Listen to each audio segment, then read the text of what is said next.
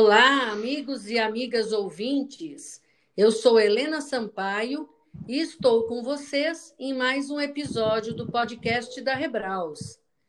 A partir de nossos episódios, acredito que vocês perceberam que eles são independentes, podendo ser ouvidos de acordo com a sua preferência temática. O importante é que, com o tempo, na sua mente, se construa este grande mosaico que é o letramento em saúde, o que contribuirá para que você possa desenvolver ações bem-sucedidas de educação em saúde. Hoje nós temos um convidado. Estamos aqui com Eduardo Teodósio de Quadros, conhecido como Duda Quadros. Ele é comunicador social pela Universidade Federal de Pernambuco, ele é especialista em comunicação e saúde pela Fiocruz e em educação permanente em saúde pela Universidade Federal do Rio Grande do Sul. É educador popular em saúde, poeta, musicista, brincante e pesquisador da cultura popular. Mestre do coletivo Brinquedo de Rua e mestrando em saúde coletiva pela Universidade Estadual do Ceará. O Duda vai conversar conosco hoje sobre educação popular em saúde e a literatura de cordel no letramento em saúde. Como vai, Duda? Tudo bem? Tudo bem, Helena. É um prazer estar aqui na Rebraus. Nós agradecemos muito você ter concordado em falar conosco, principalmente porque nós estamos em reta final do ano de 2020. Eu sei que todos têm muitos afazeres, então, muitíssimo obrigada. Eu vou começar, Duda, fazendo uma pergunta para você. O que, que é educação popular em saúde? É um campo que tem na pedagogia freiriana seu arcabouço teórico e prático e que busca promover a autonomia das pessoas na compreensão das causas das situações que provocam o adoecimento, buscando contribuir conhecimentos e práticas de enfrentamento às situações limites que estão nas causas desses problemas de saúde bem como compreender os saberes, estratégias e significados do cuidado das classes populares. A educação popular em saúde, ela busca não apenas a construção de uma consciência sanitária capaz de reverter o quadro de saúde da população. Segundo o Merri, ela é a intensificação da participação popular, radicalizando a perspectiva democratizante das políticas públicas e que, para alguns autores, representa um modo brasileiro de se, de se fazer promoção da saúde.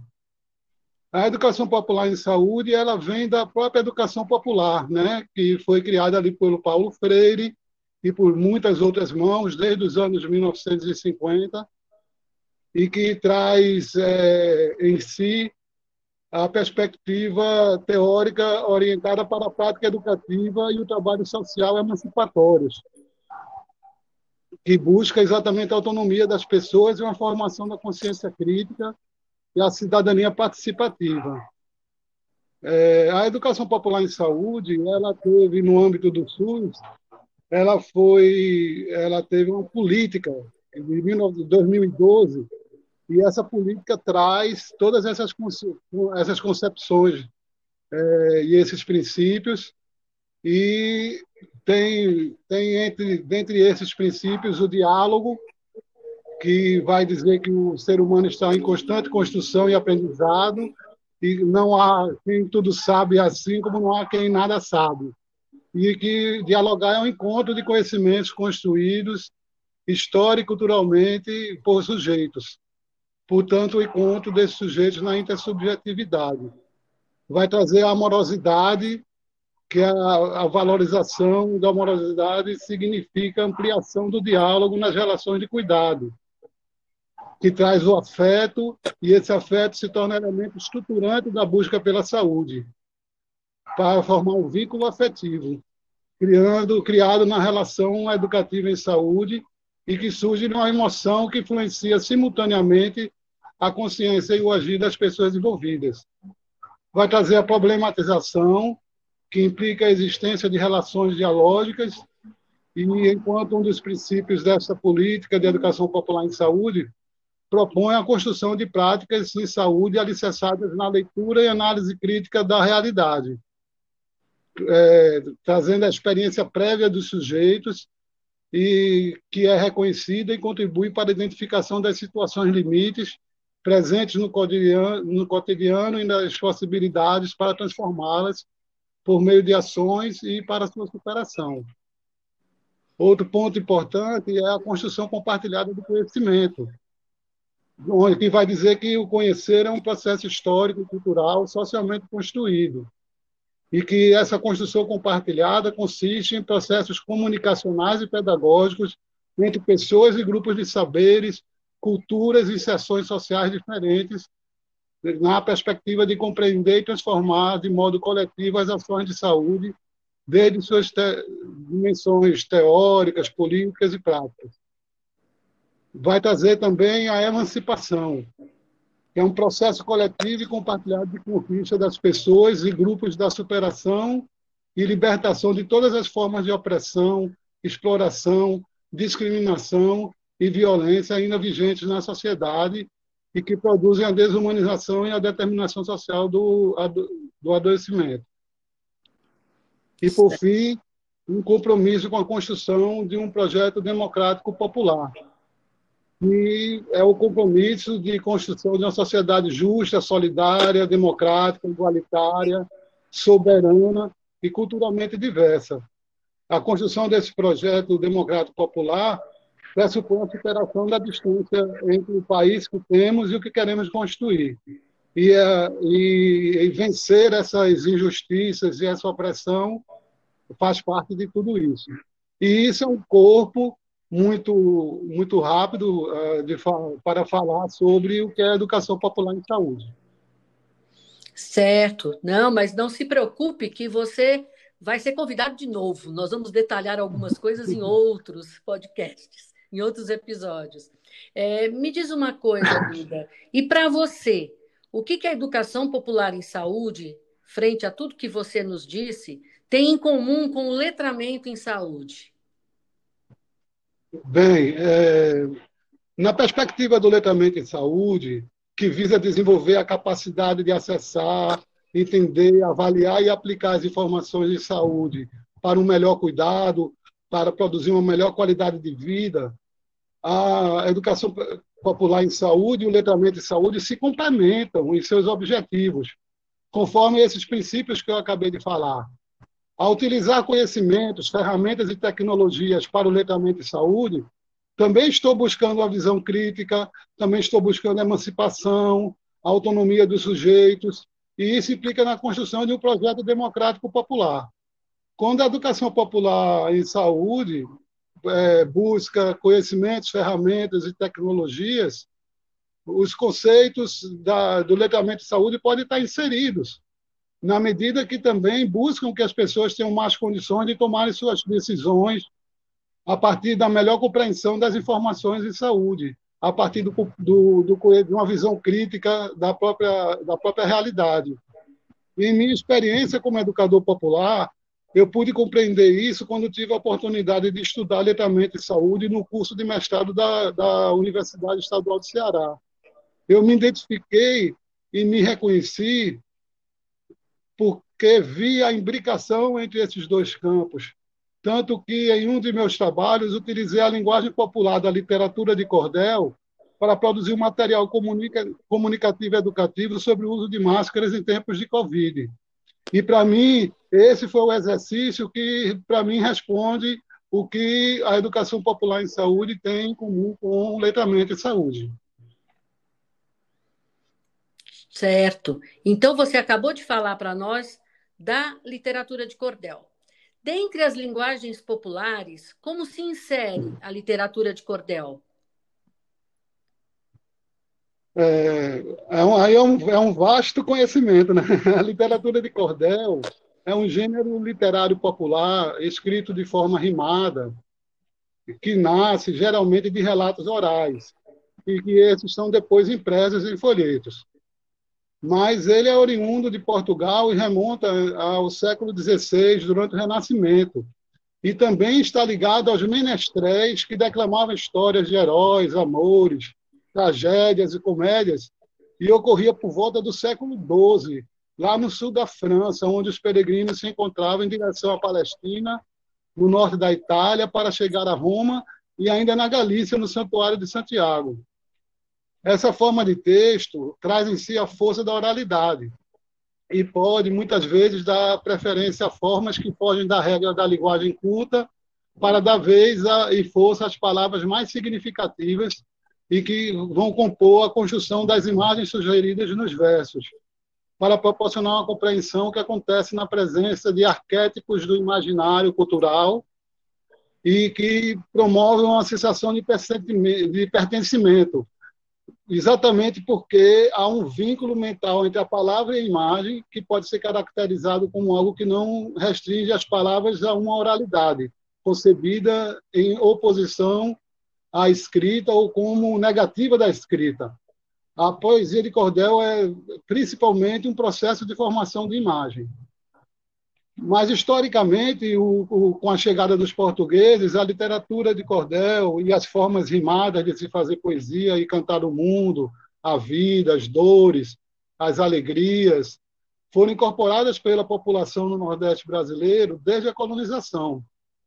Eu acredito que a força cultural da oralidade e da ancestralidade dos colonizadores, mas principalmente dos africanos e dos povos originários, facilitaram a assimilação dessa linguagem popular. Os poetas de bancada ou de gabinete, que era como eh, os primeiros cantadores ficaram conhecidos, foram esses autores da literatura de cordel e demoraram é, muito tempo para emergir no, é, no, aqui na, na, no Brasil. Por volta de 1750 é que aparecem os primeiros vates da literatura de cordel, mas que muitos anos depois é, é que ela foi passada a ser reconhecida como uma linguagem é, de poesia popular é, grandes poetas forma, é, os grandes poetas da formação dessa linguagem popular são são definidos historicamente entre a primeira e segunda geração. E das primeiras gerações eram poetas que nasceram ainda ali por volta dos anos 1860 1870 como Leandro Gomes de Barros que era um paraibano da fazenda nasceu na fazenda Melancia no município de Pombal é, e que foi um, um, um, grande nome da construção do, do, da literatura de cordel é, e que se for, é, formou sua essa sua condição em Recife nos anos lá de, no início da década de 1900 e que viajava pelos sertões vendendo poesias, suas poesias. E aí nós temos nomes como Antônio Ferreira da Cruz, que é de Ingá, na Paraíba, nascido em 1876, que de operário e contramestre, é, quando tinha 30 anos, se tornou cantador e poeta. E tem o Severino Milanês, pernambucano de Bezerros, também, é, que nasceu em 1906, em 1956, é, também era um grande improvisador e que fez romances que ficaram imortalizados. E da segunda geração, que começa a partir de 1930, tem João, João Ataíde e Edingar, do Marca Marte, na Paraíba. Nasceu, é, tem, também se fez radicando no Recife, porque o Recife era um polo maior né, do que a Paraíba naquela época. Então, muitos poetas paraibanos iam para lá para poder lá usarem as tipografias é, e fazendo seus cordéis. É, mas você também tem poetas da, é, da Bahia é, e muitos poetas do Ceará.